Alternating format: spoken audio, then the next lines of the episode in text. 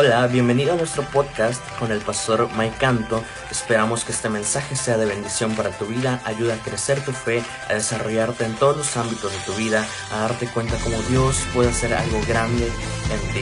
Disfruta el mensaje. El Señor Jesús le reclama a Pedro y le dice, ¿no crees que yo podría orar al Padre y me enviaría legiones de ángeles para que me defiendan? No necesito tu espada, yo necesitaba tu oración.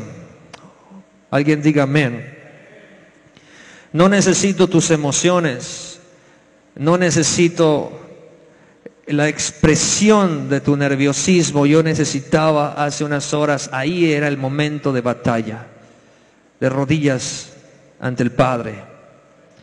Así que el Señor nos enseña que nos preparamos para la prueba antes en oración, que cuando dormimos, nos dormimos y no hacemos lo que cristianamente debemos hacer buscando al Señor, no vamos a estar listos para resistir la prueba. Las preocupaciones y las ansiedades van a tomar control de nosotros. Así que a la hora de la prueba Jesús estaba listo. Cuando él vio que la oreja fue cortada, tomó la oreja y él la restauró. Eso nos indica que cuando hemos pasado la prueba con el Señor, estamos listos para cualquier cosa que el mundo o el hombre nos pueda hacer. Jesús toma la oreja, la restaura. Se supone que el Señor Jesús es el que debía estar nervioso. Se supone que el Señor Jesús es el que iba a ser torturado, no Pedro. Pero Pedro levanta la espada y en el nombre del Señor le corta la oreja. ¿Por qué ocurren estas cosas? Amén. ¿Por qué? Porque cuando nosotros somos heridos, nuestro reflejo inmediato es a ver quién nos la devuelve. Cuando, nosotros tenemos un corazón herido, normalmente lo que buscamos es herir. Cuando una persona te hiere es porque alguien ya la hirió. Cuando una persona tiende a lastimar es porque ya está lastimada. Porque cada quien da lo que tiene en el corazón. Amén. Si alguna persona te critica es porque se siente criticada. Pero quiero que entendamos un poco más acerca de cómo opera el ser humano. Y voy a pedir la imagen 1, por favor. ¿Cómo podemos salir de este círculo? ¿Cómo podemos dejar vivir bajo el reflejo de nuestra carne? ¿O cómo podemos dejar de vivir bajo los dictados de nuestra conciencia, de nuestro pensamiento humano? Algunos teóricos en su esfuerzo, hermanos, por descifrar la conducta humana se basa en las reacciones del cuerpo. Si no me equivoco y si no mal recuerdo, se llama conductismo. Y uno de los teóricos era el Maslow y Skinner, que nosotros podíamos entender la conducta humana a través del cuerpo, a través del estímulo y respuesta. Se llama operación. Ah, condicionamiento operante. Y todo lo que podía percibir el cuerpo podía afectar la conducta, la conducta del ser humano. Y daban un ejemplo de cuando usted le da a sus mascotas, eh, le suena la campana para comer y después le da a usted su comida sus mascotas, eso ya se vuelve una costumbre que cuando usted suene la campana, aunque no haya un plato de comida, aunque no haya las croquetas, el, el perro va a empezar a mover la cola y va a empezar a salivar. ¿Por qué? Porque ya solamente con oír la campana ya está afectando su conducta.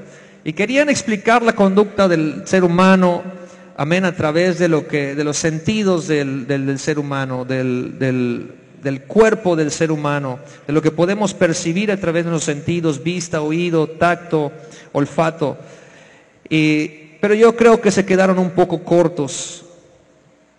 Habían otros que sus teorías se basaban en la mente, en la psique, en, el, ah, en la psique, ah, cuando hablamos de Rogers, otro teórico que basó la conducta humana en el, en el fue, fue, un teórico humanista, Freud en el, eh, basó la conducta humana también en cómo se eh, ah, comporta internamente el yo, el super yo, el ego, el superego, las etapas psicosexuales, etcétera, etcétera. Y podíamos hablar de muchas, muchas teorías que hoy amén, tú vas a estudiar a una, una carrera de psicología y te empiezan a intentar descifrar la conducta humana, comprobar a través de esas teorías cómo un hombre, un ser humano reacciona a ciertas circunstancias. Pero la palabra de Dios, amén, no se detiene en cuerpo como los conductistas, no se detiene en el alma como quizás los humanistas, sino que llega hasta el espíritu. Si usted me está entendiendo, diga un amén. Y tenemos una, un pasaje bíblico en 1 de Tesalonicenses capítulo 5 y verso 23. Dice la palabra de Dios, y el, y el mismo Dios de paz os santifique por completo y todo vuestro ser, espíritu, ¿qué más? Alma y qué más? Cuerpo, dice, sea guardado irreprensible para la venida de nuestro Señor Jesucristo. La palabra de Dios es el libro, el manual de nuestra vida, de todo lo que integra y compone nuestro ser. La palabra de Dios nos lo desglosa y nos dice, ¿cuántos de ustedes creen que somos, somos producto de un creador inteligente? Levante la mano, quiero verlos, gloria a Dios. No sé si hay alguien que no es, no quiero eh, ofenderlo, gloria a Dios, pero yo voy a hablar de la palabra de Dios. Yo leí varios libros de teóricos, eh, de la psicología, de la conducta, pero, amén, mi fe se basa en lo que dice este libro de 66 libros que lo integran. Amén. Y ese Dios creador inteligente nos, nos forma con tres componentes. Dice la palabra de Dios que somos espíritu, somos alma y somos cuerpo. Y yo quiero decirle que y confesar que yo me he equivocado muchas veces. ¿Por qué me he equivocado muchas veces? Porque nosotros libramos una batalla interior día con día. Pensamientos vienen a nuestro corazón, ideas procesamos todos los días, y es muy importante para nosotros saber esto, que somos espíritu, alma y cuerpo. Y muchas veces lo que nosotros hablamos es lo que tenemos en la mente, o sea, en el alma. Pero es importante enterarnos de lo que dice la escritura. Dice la palabra de Dios. En Corintios, se lo voy a leer rápidamente, dice la palabra de Dios la revelación por el Espíritu de Dios. Sin embargo, hablamos sabiduría entre los que han alcanzado madurez y sabiduría no de este siglo ni de los príncipes de ese siglo, siglo que perece, mas hablamos sabiduría de Dios en misterio. La sabiduría oculta, la cual Dios predestinó antes de los siglos para nuestra gloria. O sea que Dios te revela las cosas a través del Espíritu, la que ninguno de los príncipes de este siglo conoció porque si la hubieran conocido, nunca habrían crucificado al Señor de gloria. Antes bien, como está escrito, cosas que ojo no vio, ni oído oyó, ni han subido en corazón de hombre, son las que Dios ha preparado para los que le aman. Pero Dios nos las reveló a nosotros, diga conmigo, por el Espíritu. Escúchelo bien, no quiero que se le vaya. Dios nos la reveló a nosotros por el Espíritu no por el alma, no a través del cuerpo, sino a través del espíritu. Gloria a Dios. Así que nos revela Dios las cosas a través del espíritu, porque el espíritu dice todo lo, lo escudriña, todo lo discierne, aún lo profundo de Dios. Porque ¿quién de los hombres sabe las cosas del hombre sino el espíritu del hombre que está en él? Te está diciendo la palabra de Dios que hay un elemento de tu ser que sabe todas las cosas de usted. No es tu alma, no es tu cuerpo, es el elemento llamado espíritu. Y nosotros no hemos recibido el espíritu del mundo, sino el espíritu que proviene de Dios para que sepamos lo que Dios nos ha concedido. Lo cual también hablamos no con palabras enseñadas con sabiduría humana, sino con lo que enseña el Espíritu, acomodando lo espiritual a lo espiritual. Pero el hombre, escúchelo, el hombre natural, diga conmigo el hombre natural, no percibe las cosas que son del Espíritu. Ojo, Aquí Dios separa del el hombre espiritual del hombre natural. Hay tres hombres del que habla la palabra de Dios. El hombre espiritual, el hombre natural y el hombre carnal. Amén. Hombre carnal, hombre natural y hombre espiritual. estos tres nos desglosa la palabra de Dios que actúan en nosotros. Escuche, dice, el hombre natural no discierne las cosas.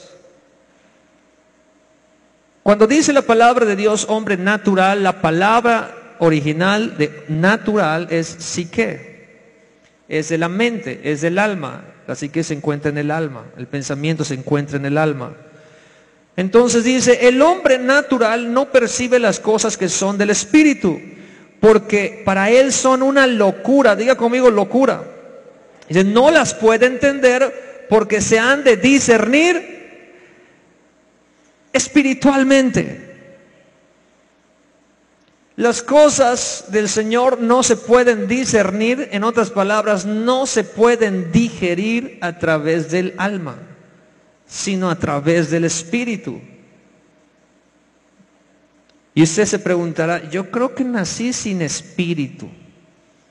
Amén, porque leo la Biblia y no entiendo nada. Hay mucha gente que me ha dicho, pastor, leo la Biblia y no entiendo absolutamente nada. Gente que no ha sido convertida, tú hablas con ellos, yo no leo la Biblia porque eso es para locos. Te vuelves loco. ¿Ha escuchado eso? Sí, lo hemos escuchado. Es una locura. Ustedes que creen en ese libro tan locos. No es que estemos locos, locos para el mundo, amén, pero cabales delante de Dios. Es que tenemos activado un sentido. Escúcheme. Dice, han de discernirse espiritualmente.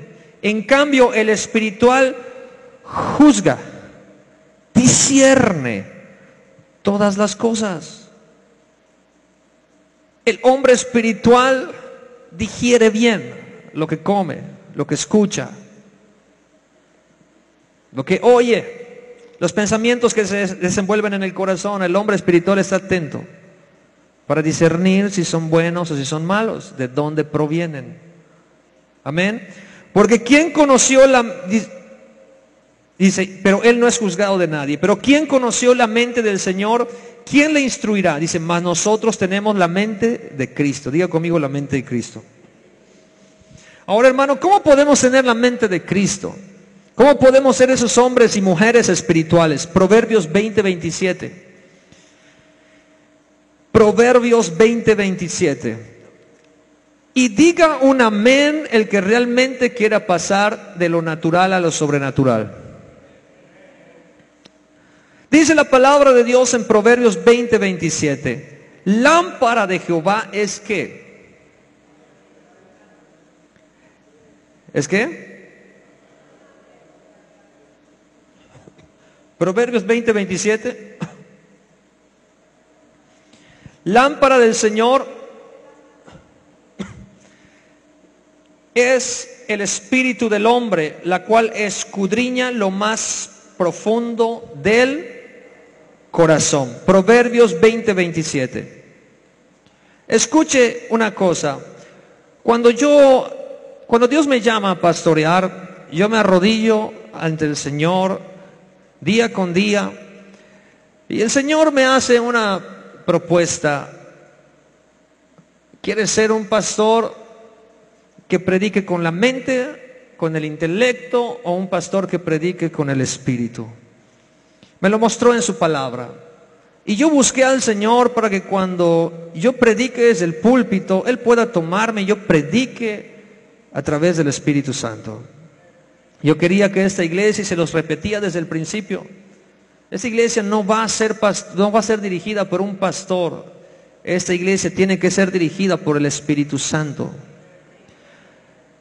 Gloria a Dios. Hemos visto la mano de Dios poderosa desde los inicios de la iglesia, desde los primeros meses. Hemos visto la poderosa mano de Dios sustentándonos, proveyéndonos, bendiciéndonos. Pero quiero decirte una cosa, Dios no te va a revelar nada a través de la mente humana. Dígale que está a su lado, Dios no te va a revelar nada a través de tu mente humana. Lo hace a través del Espíritu. Dios puso espíritu en nuestro ser para, para poder tener comunión con nosotros. Escuche, ¿para qué es el espíritu?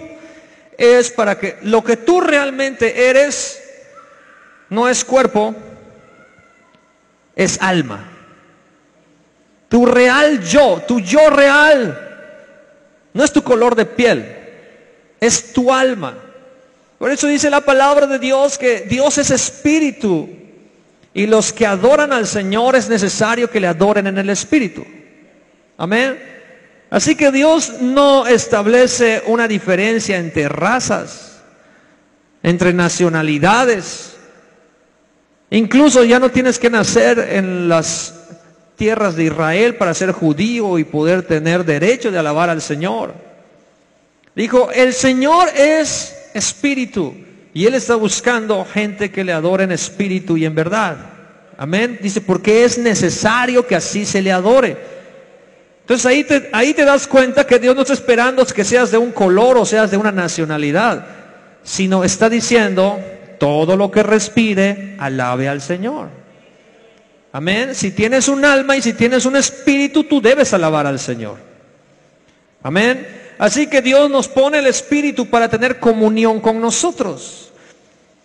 Dice la palabra de Dios que es el Espíritu que alumbra el pensamiento de tu corazón.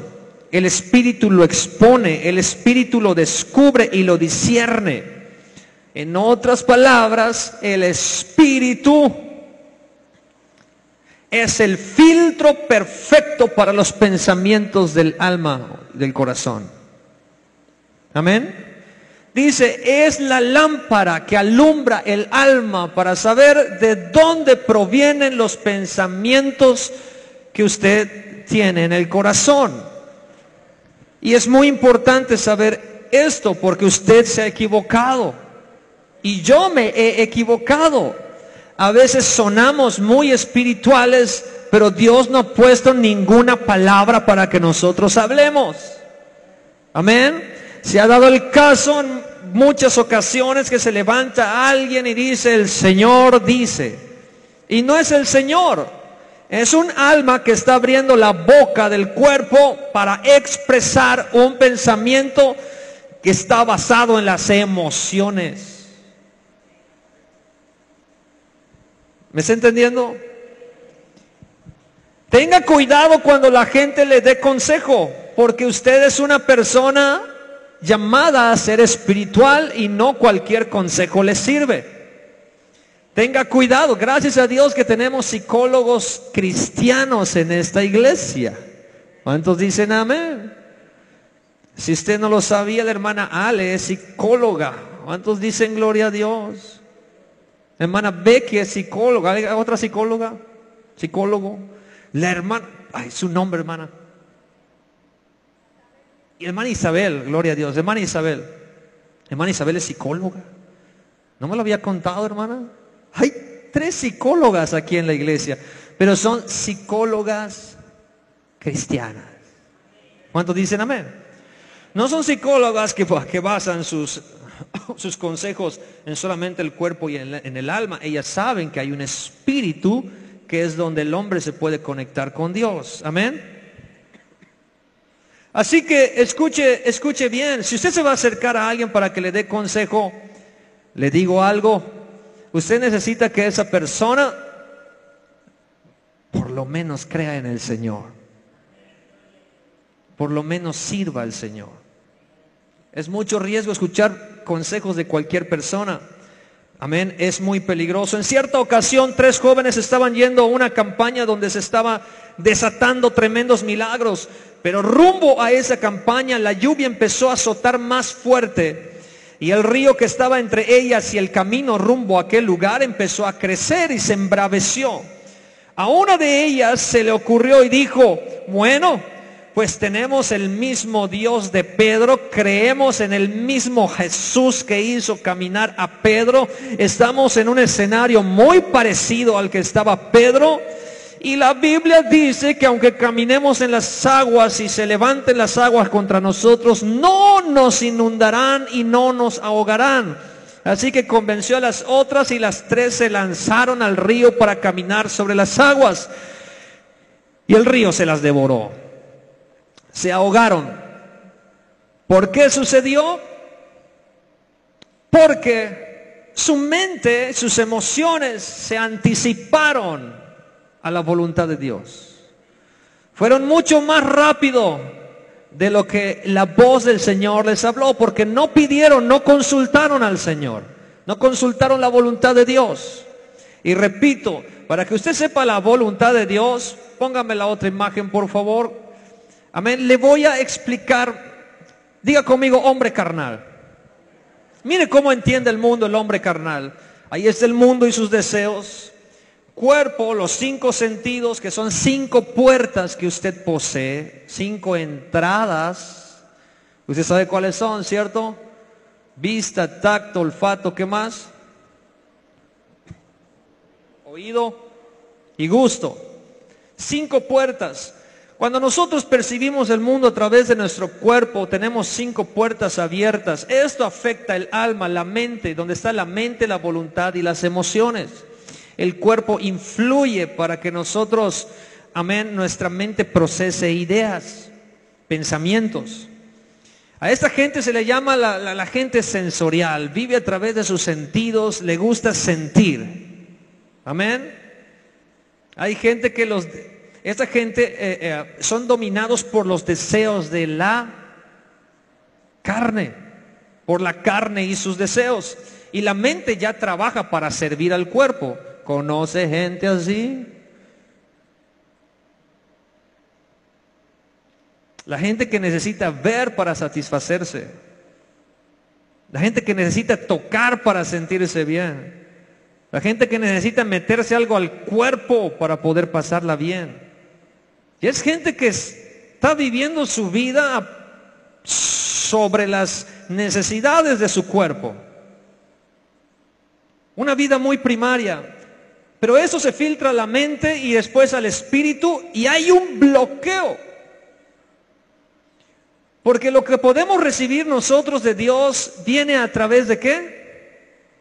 Del espíritu del hombre o de la mujer. Cuando ocurre que no tenemos ningún filtro, porque todo lo, basamos en sensaciones en nuestra vida y se filtra hasta nuestro espíritu, Dios no puede fluir en nuestra vida. Esas líneas amarillas significan que hay una obstrucción. Hay una obstrucción entre nuestro espíritu y el espíritu de Dios. Siguiente, por favor. Y después llega el hombre natural, el de la psique. Espíritu de Dios, el mundo y sus deseos. Aquí tenemos el cuerpo. Y la batalla ya no se libra ahí entre el espíritu y el espíritu del hombre y el Espíritu Santo, sino en el alma. Porque hay dos voluntades que luchan. Amén. Y muchas veces nosotros caemos en ello. Ya no vivimos para los deseos plenamente de la carne, pero hay una lucha, como el apóstol Pablo decía. Eso bueno que quiero hacer termino no haciéndolo y lo que no quiero hacer, eso mismo termino haciendo. Hay una batalla dentro de mí que está siendo librada. Porque Dios ha puesto su espíritu, pero los deseos de la carne están empujando fuerte para tomar el control. Es una lucha por el control. ¿Sí o no? ¿Hay alguien de ustedes que ya no lucha? Levante su mano. También hay sillas aquí para los super espirituales. Amén.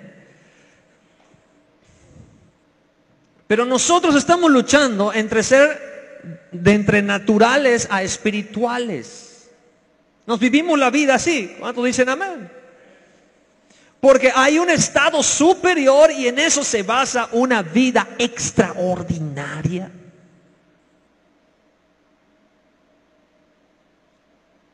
Hay un estado superior. ¿Qué dice el apóstol Pablo? Ese es el hombre espiritual. ¿Puedo tener la imagen? Estas son las personas que ya no se mueven ni toman decisiones respecto a qué es lo que la carne les demanda. Son personas que han logrado ganar la batalla de sus mentes. Porque si en un lugar el diablo te quiere ganar, no es en el espíritu, es en el alma, es en la mente. El diablo no va a poder entrar y poseer tu espíritu a menos que Dios decida retirarte la protección. Porque dice la palabra de Dios en Romanos capítulo 1, si nos da tiempo lo leemos, si no, no, pero hay personas que decidieron no tener en cuenta a Dios, a los cuales les permitió deslizarse y los entregó a una mente reprobada. Usted puede leer toda la gama, alta gama de pecados que dice la palabra de Dios que este tipo de personas hicieron, cometieron. Y Dios los entrega a una mente reprobada para que hiciesen ellos todo lo que su cuerpo y su carne quisieran. Pero usted y yo, dice la palabra de Dios, que somos templo del Espíritu Santo. Y cuando uno es templo del Espíritu Santo, Dios, ¿qué es lo que posee de ti? ¿Dónde está el lugar de Dios en ti? ¿Qué es lo que Dios creó para que Él more en usted? ¿Cuál es el componente que Dios hizo para que Él pueda morar dentro de usted? Su espíritu. Y vemos aquí, su Espíritu Santo viene y toma nuestro espíritu. ¿Cuántos dicen amén? Y entonces, el Espíritu Santo nos ayuda para que la batalla se libre en las fronteras establecidas con el mundo. Y es cuando el Espíritu Santo ha tomado el control de nuestra vida, como, como explicábamos acerca de la vida de Daniel, que le pintó su raya al mundo, como Jesús cuando buscó en oración el aliento, la fuerza y la fortaleza, es que podemos trazar esa línea y bloquear los embates del pensamiento y la voluntad del mundo. Si alguien me está entendiendo, me dice un amén, por favor. Hay otra imagen que tengo ahí. ¿Por qué nosotros muchas veces no ganamos nuestras batallas? Pregúntale que está a su lado. ¿Sabes qué es modo avión? Levante su mano el que sepa qué es modo avión. Todo el que tiene un celular debe saber qué es modo avión. El modo avión es una opción que nosotros tenemos cuando se supone que cuando nosotros viajamos en avión, nosotros tenemos que desactivar la señal del, del, Wi-Fi para que no interfiera con ciertas cosas que el avión necesita. Amén. Ah, bueno, aquí está, mire. ¿Por, qué muchas veces nosotros estamos batallando más de lo que debemos? ¿Por qué no pasamos del plano terrenal, del plano natural? ¿Y por qué nunca nos logramos instalarnos en lo espiritual? ¿Por qué nuestras vidas no pasan de ser ordinarias a ser extraordinarias? Porque tenemos nuestro espíritu en modo tenemos nuestro espíritu en modo, en modo avión. No hay señal. Caminamos en modo avión, pensamos en modo avión. Tenemos nuestro espíritu desactivado. queremos entender el mundo solamente a través de nuestro cuerpo y nuestra mente, nuestro cuerpo y nuestra alma.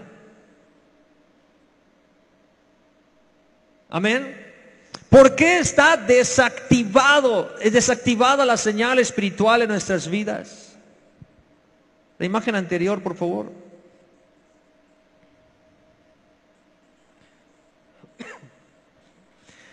Pues la palabra de Dios nos lo dice.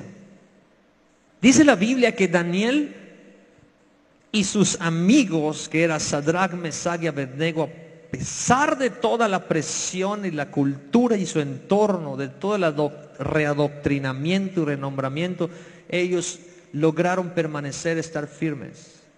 Y dice la Biblia que hasta desafiaron las reglas porque se rehusaron a comer la comida del rey porque sabían que no iba a agradar a Dios y ellos dijeron, nos vamos a conservar íntegros. O sea, le pusieron y le pintaron su raya al imperio.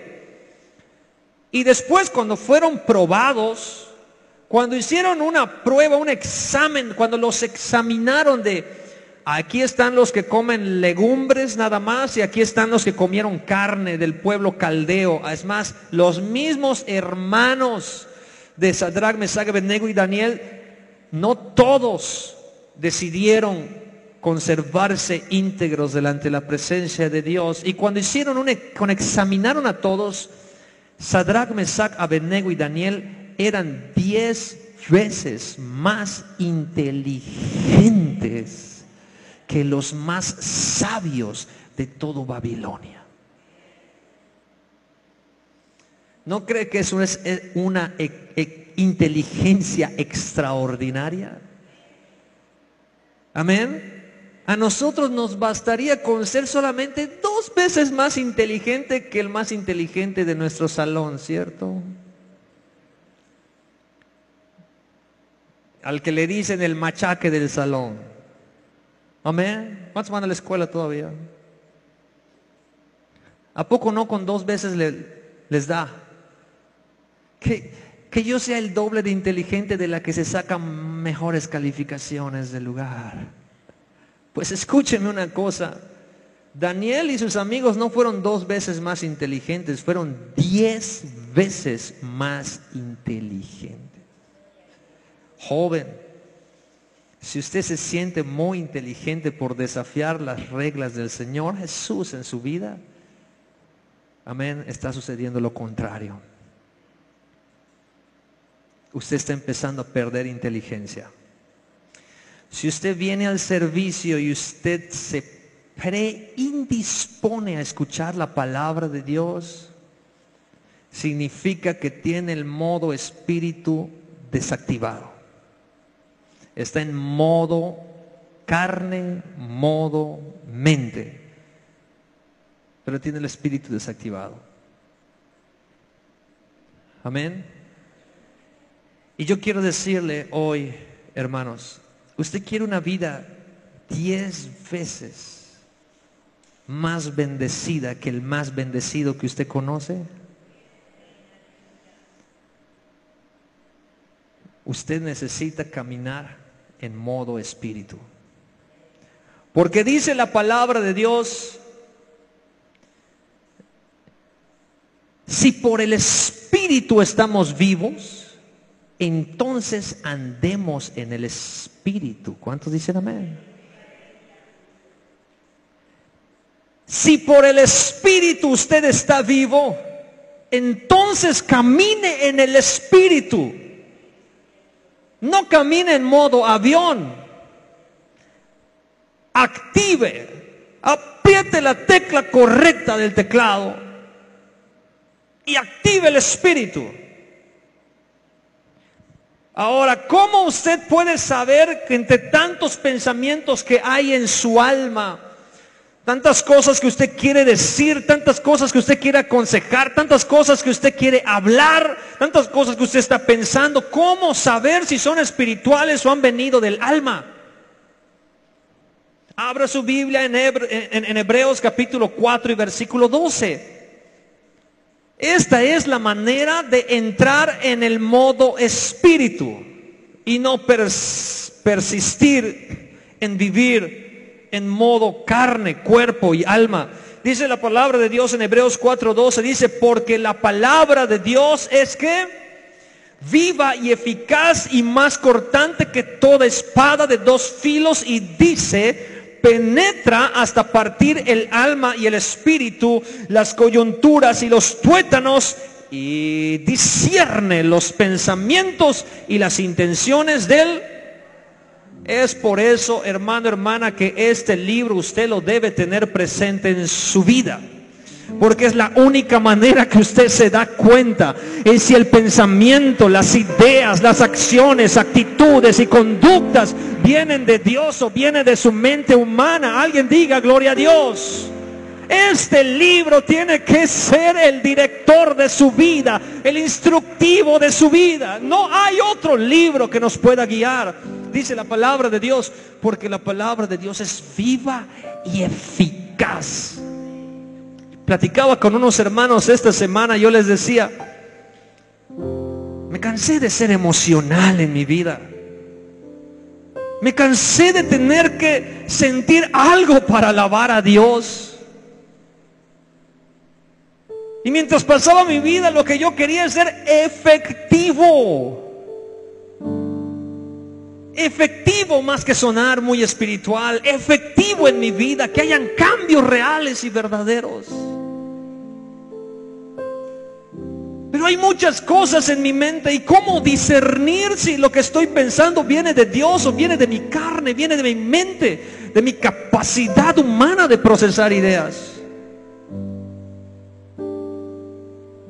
Y Dios me habló y dice, ¿quieres ser efectivo? Pues mi palabra es viva y eficaz. Amén. ¿Alguien quiere una vida eficaz? No queremos una vida espectacular, queremos una vida eficaz, efectiva. ¿De qué nos sirve orar hablando poéticamente si no hay cambios en nuestra vida? ¿De qué nos sirve hablar mil lenguas espirituales si no hay cambios en nuestra vida? Si nuestro matrimonio no puede cambiar, nuestra conducta no puede cambiar, si lo que sale de nuestra boca no puede cambiar, ¿de qué nos sirve? Querer impresionar a la gente con palabras muy espirituales. No ha habido un cambio real. Y Dios me dijo, hay algo efectivo. Hay una vida, hay una vida efectiva para ti. Hay una manera de pasar del ordinario al extraordinario, de lo natural al sobrenatural. Es desactiva tu modo carne. ¿Cómo entonces, Señor, activo mi modo espíritu? Mi palabra es efectiva, viva y eficaz. Penetra hasta separar el alma del espíritu. Todos los teóricos de la psicología no saben esto, pero me dicen, Señor, mi palabra es viva y eficaz. Sabe dónde termina el espíritu y dónde empieza el alma. Más cortante que toda espada de dos filos y discierne los pensamientos y las intenciones. ¿Qué te quiere decir? distingue su palabra. ¿Qué es lo que, aunque suene muy espiritual, está naciendo de tu mente carnal? ¿Y qué es, aunque no suene muy espiritual, pero está proviniendo del Espíritu?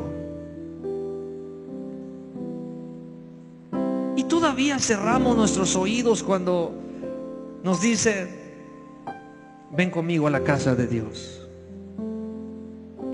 es lo que más necesitamos. O por ejemplo, cuando llega el domingo en la mañana, el cuerpo le dice a la mente, ¿dónde te gustaría estar? A las 11 de la mañana no te la pasarías mejor en el parque o en la plaza o viendo aquello que necesitas para que estés listo mañana.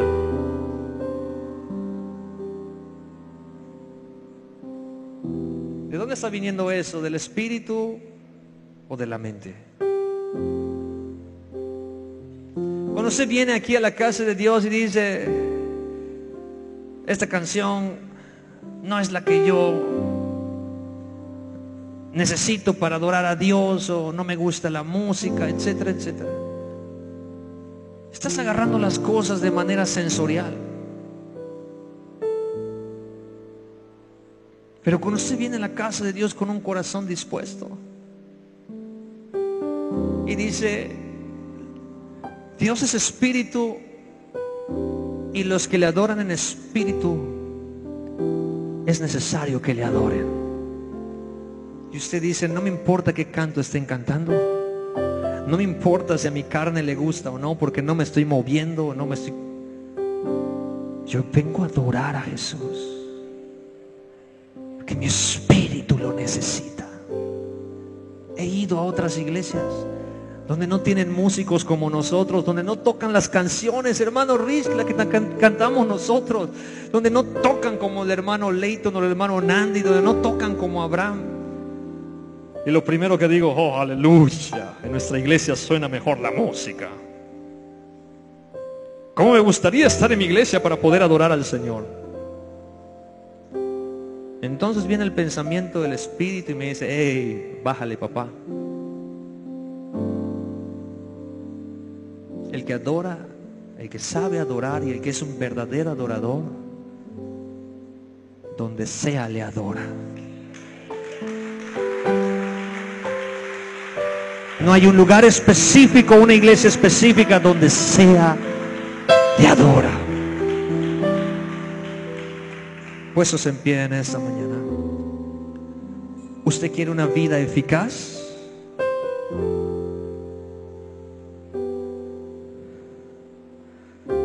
Segunda de Corintios 10, 4, 6, porque las armas de nuestra milicia no son carnales, sino poderosas en Dios para la destrucción de fortalezas.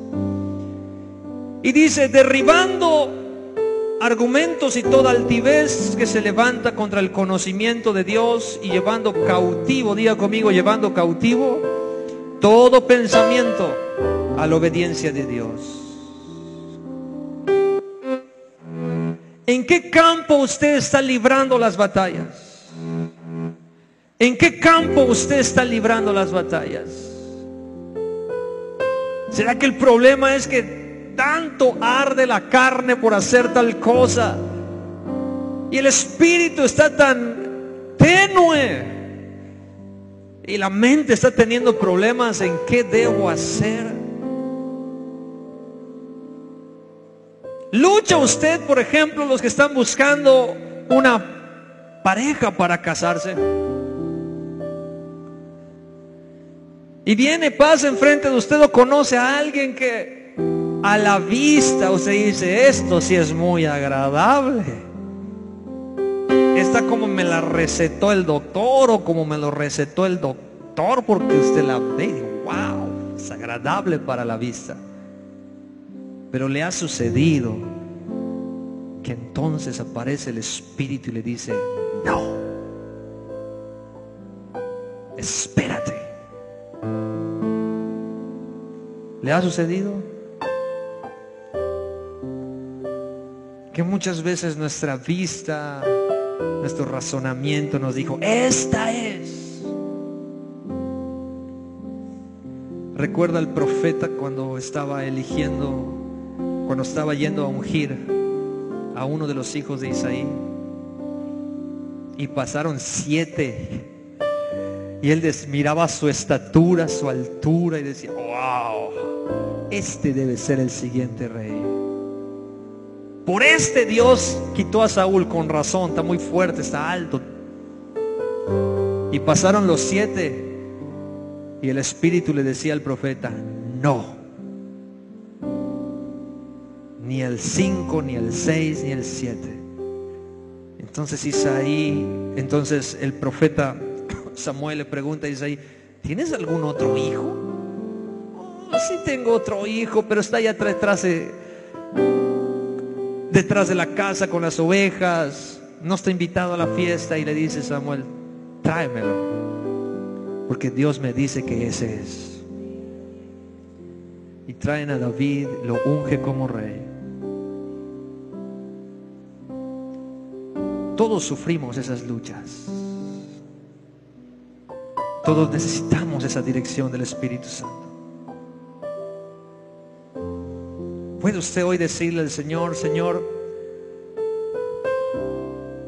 Ayúdame a librar esas batallas. Dame discernimiento. Ayúdame a amar tu palabra. Para que yo tenga un filtro en lo que conviene y no conviene en mi vida.